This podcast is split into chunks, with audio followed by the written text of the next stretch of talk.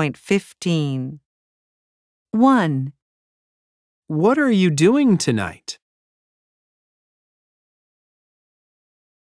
2, Did you cook dinner yesterday?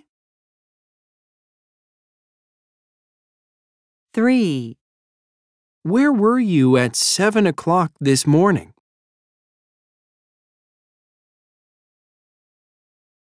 4, How often do you take the bus?